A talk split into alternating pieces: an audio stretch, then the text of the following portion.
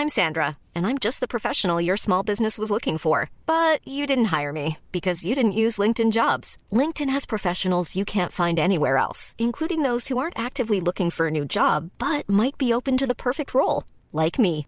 In a given month, over 70% of LinkedIn users don't visit other leading job sites. So if you're not looking on LinkedIn, you'll miss out on great candidates like Sandra. Start hiring professionals like a professional. Post your free job on linkedin.com/people today.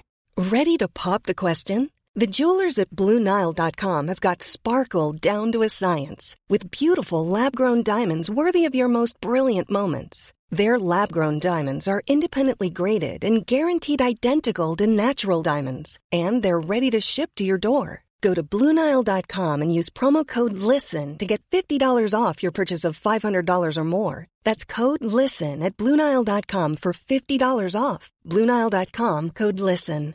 Hey, it's Paige DeSorbo from Giggly Squad. High quality fashion without the price tag? Say hello to Quince.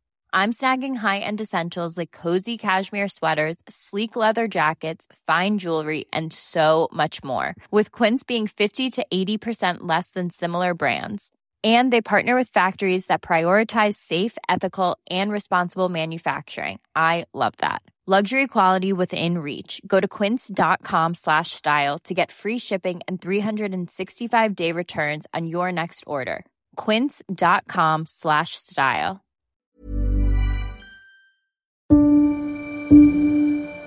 Esta pandemia de COVID-19 nos ha pegado a todos, pero a algunos más que a otros. Por la contingencia COVID yo pierdo mi trabajo.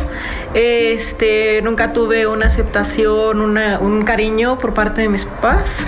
Entonces, a medida de que empieza el confinamiento, pues estamos juntos, obviamente. Este, empiezan las peleas y deciden correrme. Así como Karime, 16 jóvenes más se mudaron a esta casa porque debido a la pandemia de COVID-19 perdieron su trabajo, pero también su hogar por el rechazo de su familia. Mi experiencia creo que pues más fue el sentir el que pues mis padres me corrieran.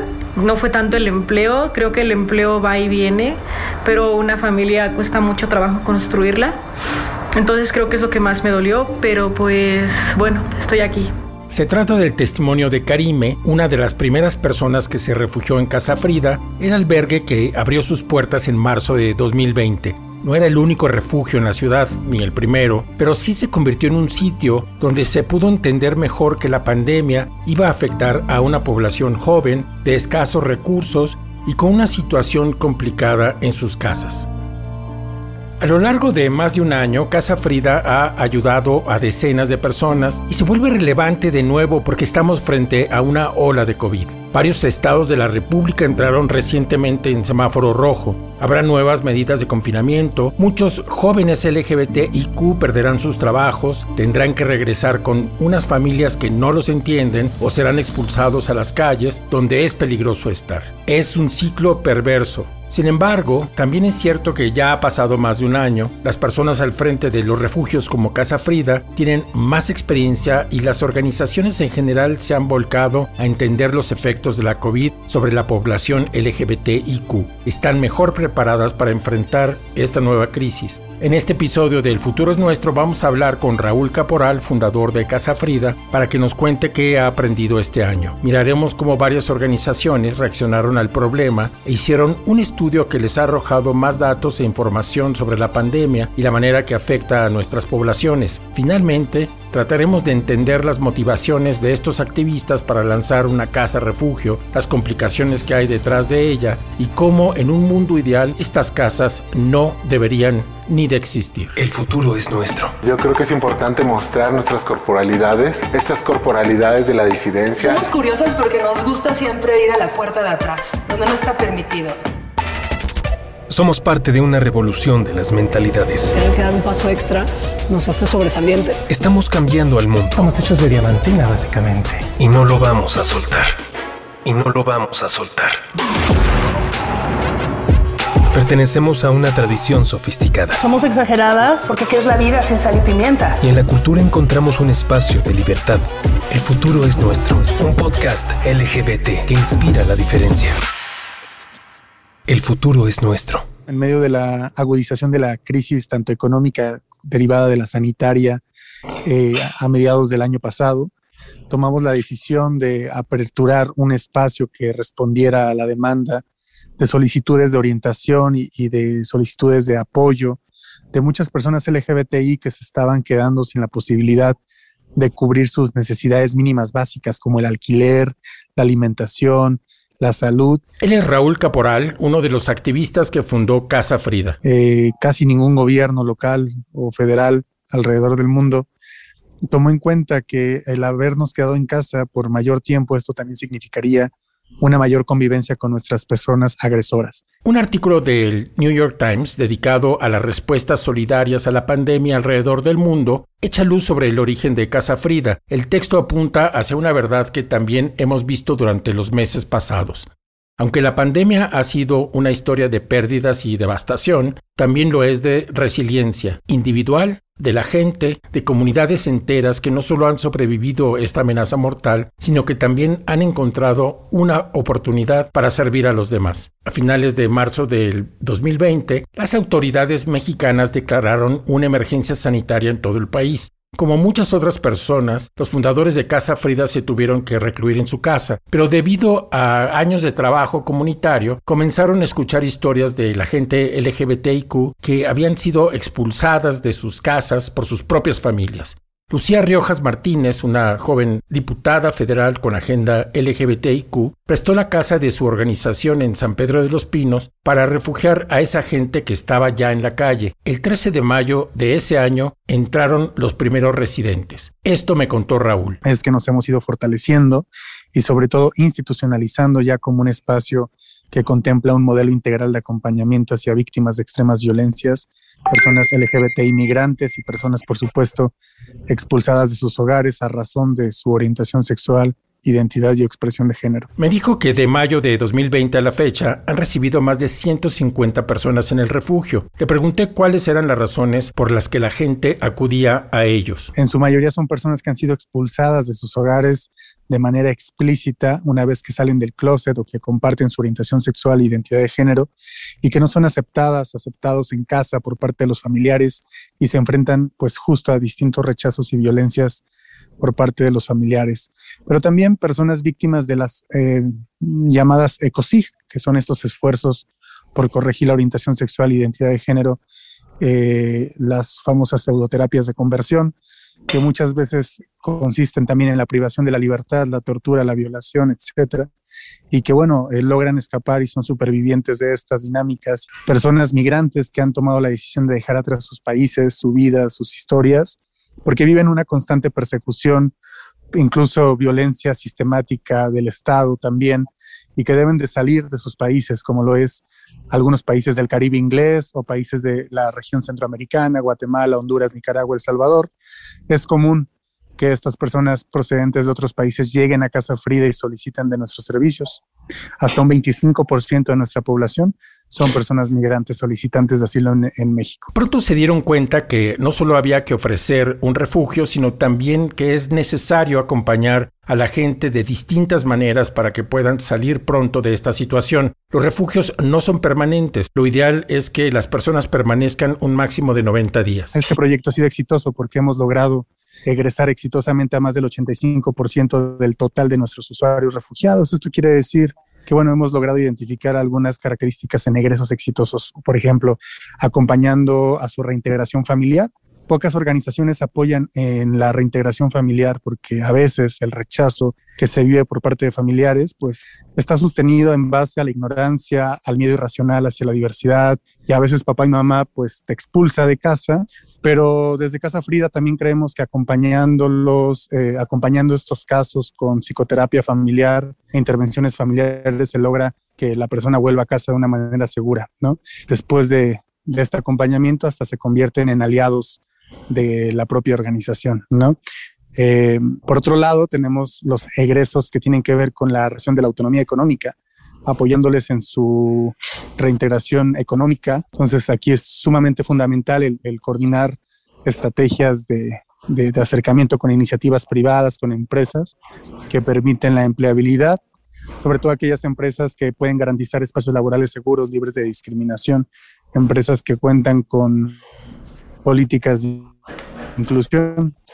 Pero también está otro grupo de personas que logran egresar de Casa Frida porque, bueno, han tomado la decisión de así hacerlo y continuar su camino, muchos de ellos hacia los Estados Unidos para solicitar algún tipo de asistencia o refugiado en aquel país. A las dificultades propias de recibir gente y ayudarlas a regresar al mundo de allá afuera, hay que agregarle que no siempre es bien recibida la labor de Casa Frida, sobre todo entre un sector conservador. En agosto de 2020, pocos meses después de haber iniciado labores, los activistas detrás del proyecto recibieron amenazas de muerte. Lucía Riojas y Raúl Caporal las denunciaron. En un comunicado dijeron, a nuestros agresores les decimos que no cuentan con nuestro miedo ni vergüenza. Sus amenazas e intentos de intimidación no van a hacer que cerremos las puertas ni que le demos la espalda a nuestra comunidad. Se denunció esto, pues justo exigiendo a las autoridades una mayor concentración hacia las comunidades LGBTI, ¿no? No es ningún secreto, ninguna novedad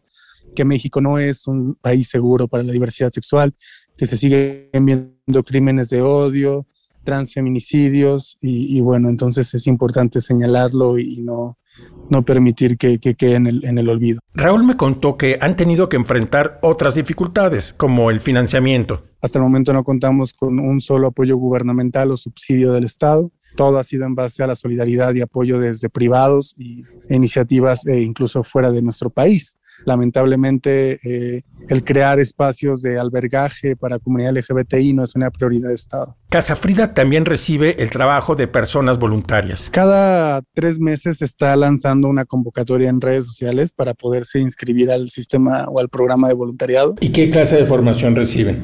Pues una inducción a la organización, a su histórico, un, una parte de sensibilización y aprendizaje desde pronombres, contexto en diversidad sexual y de género, para que se comprenda a detalle más, más a detalle justo como las características y las interseccionalidades a las que se pueden eh, enfrentar pues las comunidades LGBTI. Pregunté a Raúl qué lo hacía sentir más orgulloso. Pues lo más orgulloso es poner eh, esta temática en la agenda pública, ¿no? Eh, nos gusta que ya se está hablando en algunos estados de la República en buscar replicar este, este modelo. Eso nos pone muy orgullosos porque al final estamos cambiando sustancialmente la vida de personas y estamos apoyando en una búsqueda de más oportunidades hacia la dignidad y justicia justo de, de un grupo que históricamente ha sido vulnerado y olvidado. Elegimos a nuestra familia. El futuro es nuestro. El futuro es nuestro. Hiring for your small business? If you're not looking for professionals on LinkedIn, you're looking in the wrong place. That's like looking for your car keys in a fish tank. LinkedIn helps you hire professionals you can't find anywhere else, even those who aren't actively searching for a new job but might be open to the perfect role. In a given month, over 70% of LinkedIn users don't even visit other leading job sites. So start looking in the right place. With LinkedIn, you can hire professionals like a professional. Post your free job on linkedin.com slash people today. Millions of people have lost weight with personalized plans from Noom. Like Evan, who can't stand salads and still lost 50 pounds. Salads generally for most people are the easy button, right? For me, that wasn't an option. I never really was a salad guy. That's just not who I am. But Noom worked for me. Get your personalized plan today at Noom.com. Real Noom user compensated to provide their story. In four weeks, the typical Noom user can expect to lose one to two pounds per week. Individual results may vary. If you're looking for plump lips that last, you need to know about Juvederm lip fillers. With Juvederm Volbella XC and Juvederm Ultra XC, your lip look, whether it's subtle or bold, can last up to one full year with optimal treatment and no additional maintenance. Find a licensed specialist and see if it's right for you at juvederm.com today. That's J U V E D E R M.com. Add fullness to lips in adults over 21 with Juvederm Volbella XC or Juvederm Ultra XC. Do not use if you have severe allergies or a history of severe allergic reactions, or if you're allergic to lidocaine or the proteins used in Juvederm. Tell your doctor if you have a history of scarring or taking medicines that decrease the body's immune response or that can prolong bleeding. Common side effects include injection site redness, swelling, pain, tenderness, firmness, lumps, bumps, bruising, discoloration, or itching. As with all fillers, there's a rare risk of unintentional injection into a blood vessel, which can cause vision abnormalities, blindness, stroke, temporary scabs, or scarring. For full important safety information, visit juvederm.com. When I think of home, I think of a place where there's love overflowing. I wish I was home, I wish I was back there with the things I've been knowing. When that makes the tall grass bend into leaning, suddenly the raindrops that fall, they have a meaning, sprinkling the scene, makes it all so Para poner el tema en la agenda pública, las organizaciones como Casa Frida no solo abrieron sus puertas y atendieron a las personas que se habían quedado sin techo por la pandemia, sino que se propusieron hacer un estudio pionero para entender qué es lo que estaba pasando afuera. Mi nombre es Miguel Ángel Fuentes Carreño, uso pronombres en masculino el su suyo, soy candidato a doctor en estudios globales por la Universidad de California Santa Bárbara, así como coordinador de investigación en JAG México.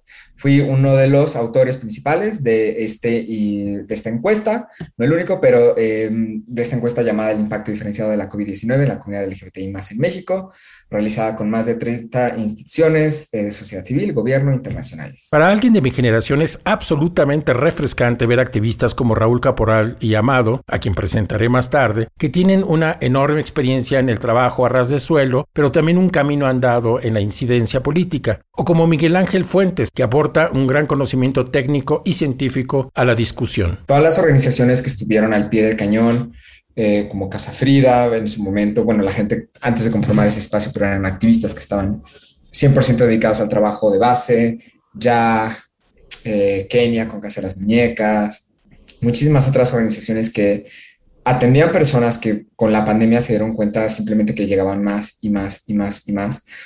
Ahora lo que nos preocupa es cómo va a exacerbar la pandemia el acceso y la garantía de derechos humanos, ¿no? Si sabemos que por sí el sistema de salud no funciona como idealmente en este país. ¿Qué va a pasar si una mujer trans necesita un ventilador y no le quieren dar acceso porque su, su INE no, no, corresponde al nombre con el que se identifica, ¿no?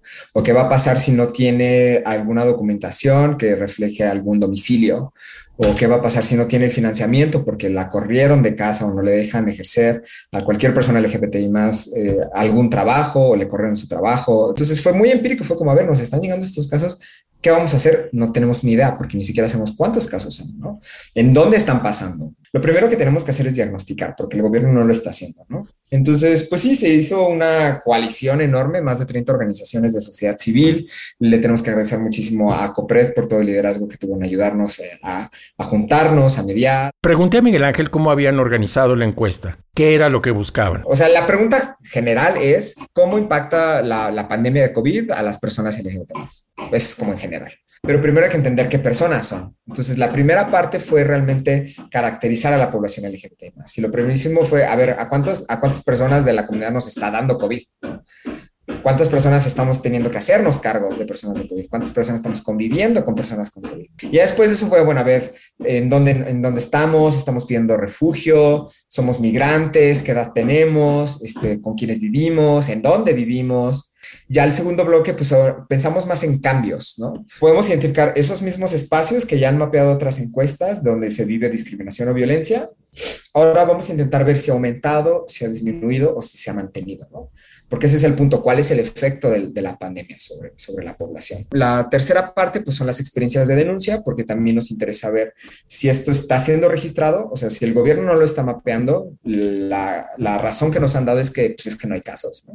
Y pues ya la última sección son las recomendaciones. Pregunté también cuáles habían sido los principales descubrimientos del estudio. Algunos resultados eran más o menos de esperarse. Nos dimos cuenta que las personas LGBTI más eh, continúan con, con, un acceso pobre y en muchos casos empobrecido a, a, servicios de salud basados en experiencias de discriminación y o violencia por su orientación sexual e identidad de género. ¿no? Y otros alarmantes. Para empezar, 5% de nuestra muestra este, dio positiva a COVID, ¿no? Cuando la la, el promedio nacional al momento de, finalizar esta encuesta no llegaba ni al 1%. Entonces, pues nos está afectando más. ¿Y qué, qué, efecto está teniendo? Pues porque no podemos quedarnos en casa. ¿Por qué? Porque un porcentaje importante de nuestra población, por ejemplo, está trabajando en el sector informal. Y eso es algo que, por ejemplo, no se había estudiado, no se había visto antes. ¿no? Siete de cada diez personas, más o menos, eh, perdieron sus ingresos total o parcialmente. Más de la mitad de, las, eh, de la población LGBT más de nuestra muestra no se pudo quedar en casa y la gran mayoría eran mujeres trans. Pues claro que hay un efecto real, ¿no? ¿Por qué? Porque las mujeres trans no les están dando trabajos con seguridad social, no les están dando trabajos estables, no les están dando trabajos bien remunerados. En nuestro estudio salió que casi 40% de, de juventudes de 18 y 19 años eh, refirieron tener pensamientos suicidas y 15% lo intentaron, de unas 413 personas. Es altísimo. Me interesaba saber qué efectos prácticos había tenido el estudio. ¿A los gobiernos, por ejemplo, les sirvió para repensar sus políticas públicas? Tenemos una buenísima respuesta y hay que aplaudirlo y reconocerle al gobierno de Jalisco. O sea, el gobierno de Jalisco fue, queremos datos, porque eso nos va a ayudar a planear mejor y ahorita el gobierno de Jalisco está avanzando proyectos en los cuales se está incluyendo a la población LGBTI más para sensibilizar a instituciones de gobierno, para mejorar sus propios mecanismos de acceso a información, acceso a servicios. Eh, entonces, algo que nos permite esta encuesta es que podemos hacer, y es algo que estamos empezando a hacer, estudios estatales. También quise saber cómo el estudio ayudaba a las organizaciones de la sociedad civil. Les está sirviendo para eh, reafirmar la necesidad ante gobierno y decirles, miren, nos están dando en la torre en la calle, no tenemos trabajo. Y aquí están las percepciones de violencia y los, los hechos concretos de violencia. Hacemos un mundo mejor. El futuro es nuestro. El futuro es nuestro.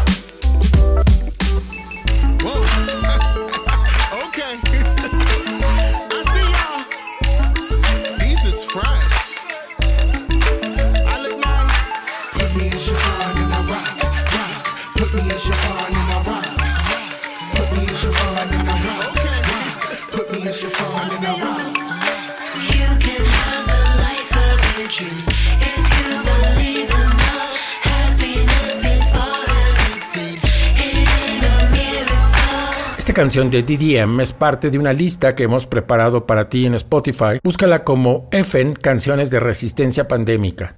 Es una lista de canciones hechas por músicos queer que nos ayudan a luchar por nuestras identidades. Es también una canción que resume bien el espíritu de fuerza y alegría con el que los fundadores de Casa Frida enfrentan su enorme tarea. Luego de hablar con Raúl Caporal, busqué a un socio técnico, un asesor y compañero de ruta de Raúl. Hola, soy Amado Jonathan Hernández. Eh, fundador eh, y codirector del Centro de Investigación Diversidad e Incidencia, una asociación civil, CIDI para las amigas y los amigos, y tengo más o menos 15 años dedicándome a la labor de los derechos humanos. Gracias, Amado, pude entender que un trabajo como el de Casa Frida no se hace de la noche a la mañana, ni es una decisión que se toma a la ligera. Raúl y yo comenzamos nuestro activismo casi al mismo tiempo eh, la agenda de derechos humanos que nos reunió fue la agenda de eh, la lucha contra el VIH-Sida, particularmente ambos éramos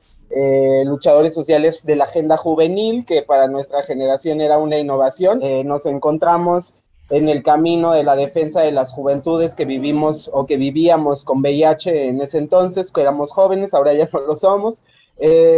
Y a partir de ahí comenzamos a trazar un camino de colaboración eh, juntos. Le pedí a Amado que me ayudara a entender cómo y por qué se habían echado este paquete enorme de hacer un refugio. Yo trabajé en Álvaro Obregón, justo en esta administración que va a terminar. Me salí antes, ¿no? Este, pero en ese momento yo estaba trabajando en la alcaldía en Álvaro Obregón con Laida Sánchez y Laida nos había pedido que hiciéramos un diagnóstico para crear un albergue en Álvaro Obregón no era LGBT, ¿no? O sea, ella quería un albergue porque mucha gente de otros estados que trabajan en la construcción pernoctan en la central de autobuses de observatorio. Y nos dimos cuenta que realmente para un gobierno de alcaldía era muy complicado tener un albergue. ¿No? Porque es, es o sea, fue justo estas cosas que te voy a decir, fue lo mismo que le dije a Raúl cuando me lo propuso. Le dije, oye, mira, es que son 24 horas al día, 7 días a la semana, 365 días al año o 66 si es bisiesto. Y Raúl tajantemente me dijo algo como, es que no podemos dejar a la gente en la calle, ¿no? O sea, no es algo que podamos hacer y en ese momento ganó la parte activista. Lo que no sabía es que el propio Amado estuvo viviendo también en la calle. Porque yo salí de mi casa a los 15 años, excluido de una familia de testigos de Jehová. O sea, yo sé que es vivir en la calle, ¿no? Sé que es bañarte en un sambos, sé que es no tener para comer, ¿no? Entonces, eh, pues dije, pues tienes razón, ¿no? O sea, y aparte si no lo hacemos nosotros, ya me queda claro que tampoco un gobierno lo va a hacer. Primero porque acabo de salir de uno que no lo quiere hacer, porque técnicamente no está en condiciones, y porque en mi trabajo ya de anteriormente había trabajado con los IASIS, con los albergues que tiene eh, la Ciudad de México. Entonces sabía muy bien que, que las personas LGBT ni nos acomodaban los albergues eh, que tenía la Ciudad de México porque no están preparados, es más, no son seguros ni siquiera para las personas cisgénero heterosexuales, ¿no? Y que no iba a haber otra iniciativa que cobijara a, estos jóvenes mayormente sin casa. Entonces, pues de ahí, o sea, así empezó, ¿no? Esa fue como, como la, la primera vez que hablamos del albergue. Y pues prácticamente creo que de ahí en adelante la única estrategia con la que arrancamos fue con el trabajo comunitario, ¿no? Es decir, ¿qué era lo que sabíamos hacer, ¿no? Tejer redes de solidaridad, que esas redes de solidaridad, solidaridad y acompañamiento ayudaran, que estuvieran mano a mano, porque era la experiencia que habíamos, habíamos ganado coordinando juntos la Red Mexicana de Jóvenes y Adolescentes Positivos. Experiencia con el VIH nos ayudó mucho a saber cómo desde las bases comunitarias podíamos ir paleando la necesidad. Entonces, ese fue como el inicio y el arranque. Uno de los primeros donadores fue la empresa de jeans Levi's. Y para Casa Frida lo que hicimos fue comprar un horno de pizzas. Y entonces empezamos a vender pizzas, los usuarios empezaron a vender pizzas, había uno de ellos eh, que cocinaba y que sabía hacer masa, entonces empezamos a hacer un pues hacernos un, o sea, desde lo comunitario, pasamos de lo comunitario a lo comunitario productivo. Y a partir de eso ya entramos en la parte ya muy técnica de hacer la primera campaña de recaudación para Casa Frida, que se llamó Embajadores del Amor en Resistencia. Una de las cosas que más me llama la atención de Casa Refugio Frida es lo rápido que se instaló en la conversación de la comunidad LGBTIQ. Pregunté a Amado a qué podíamos atribuir esto porque a nadie le gusta no tener casa, ¿no? O sea, porque de verdad, o sea, si hay algo que le mueve a la gente, es ver a alguien en situación de calle. La calle significa y representa muchas cosas para las personas, porque estar en situación de calle es la pérdida de todo, ¿no? La pérdida no solo del hogar, hablando de términos de infraestructura, es decir, el techo, sino la pérdida de la familia, de la posibilidad económica, de la salud, de exponerte a riesgos, ¿no? A, a la calle, ¿no? Con todo lo que implica. Entonces, entonces, si por un lado tienes un discurso ya preconstruido, heredado de que la calle no es un buen lugar, ¿no? De que la calle es el peor escenario en el cual te puedes encontrar. Y por el otro lado, la coyuntura mundial te dice que la calle te mata, pues si lo juntas y aparte dices, hay gente LGBT que está sin casa, pues eso en medio de una pandemia, pues claro que se vuelve alarmante. Y, y, la otra parte de hermandad, ¿no? Que al final del día es una característica humana. En, en, un estado de riesgo, pues nos hermanamos y nos ayudamos. Es como, es como algo, un fenómeno muy humano. Entonces, eh, creo que fueron esos tres factores. A mí en particular me parece que los integrantes de Casa Frida son muy buenos comunicadores también. Y la credibilidad un poco, también hay que decirlo, ¿no? O sea, no es lo mismo pararte un día y querer hacer un albergue, allá traer un background de 10 años, 8 años o más de de trabajo comunitario, de que ONU-SIDA y las agencias de cooperación internacional de la ONU te conozcan, y eso daba credibilidad de lo que hacíamos. Entonces, eh, que no estábamos jugando, que no íbamos a exponer a nadie, ¿no? Eso, creo que también eso ayudó muchísimo a que el proyecto pues sentara bases firmes y que no se, que no tuviera cuestionamientos. Finalmente me interesaba saber qué pensaba que iba a suceder con el recrudecimiento de la COVID. Ay, complicado, ¿sabes? A veces, a veces me, me preocupa, o sea, que se pierda la urgencia.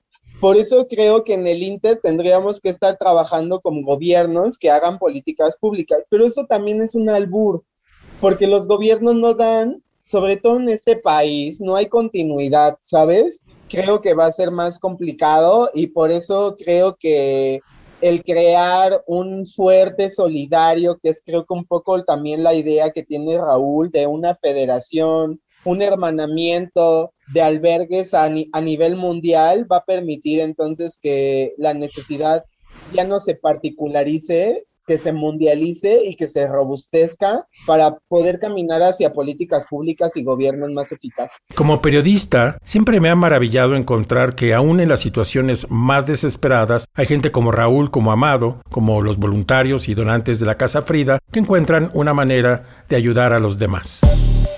Aprendimos a ser resilientes. El futuro es nuestro. Esto ha sido todo por hoy. Recuerda meterte a nuestra lista de Spotify llamada Canciones de Resistencia Pandémica. También aprovecho para decirte que si quieres recibir cada semana el podcast con un boletín que tiene información complementaria, te recomiendo suscribirte a nuestra lista en elfuturosnuestro.com.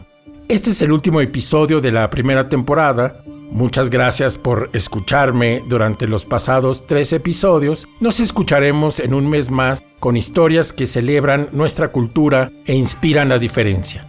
Daniel Díaz El Mou fue responsable de la producción sonora. Yo soy Guillermo Sorno, guionista y productor. Gracias por escuchar. El futuro es nuestro, porque supimos levantar la voz defender nuestros derechos, encontrar nuestras respuestas. Y ese enfoque y esa perspectiva nos permite crear de manera distinta. Cada semana un nuevo programa para explorar otras relaciones, otros modos de belleza, otras formas de estar en el mundo, otras formas de estar en el mundo. El futuro es nuestro. Celebramos nuestra cultura. Inspiramos la diferencia. pienso que hay una sensibilidad especial también nacida de la resistencia, de la resiliencia. Un episodio cada jueves.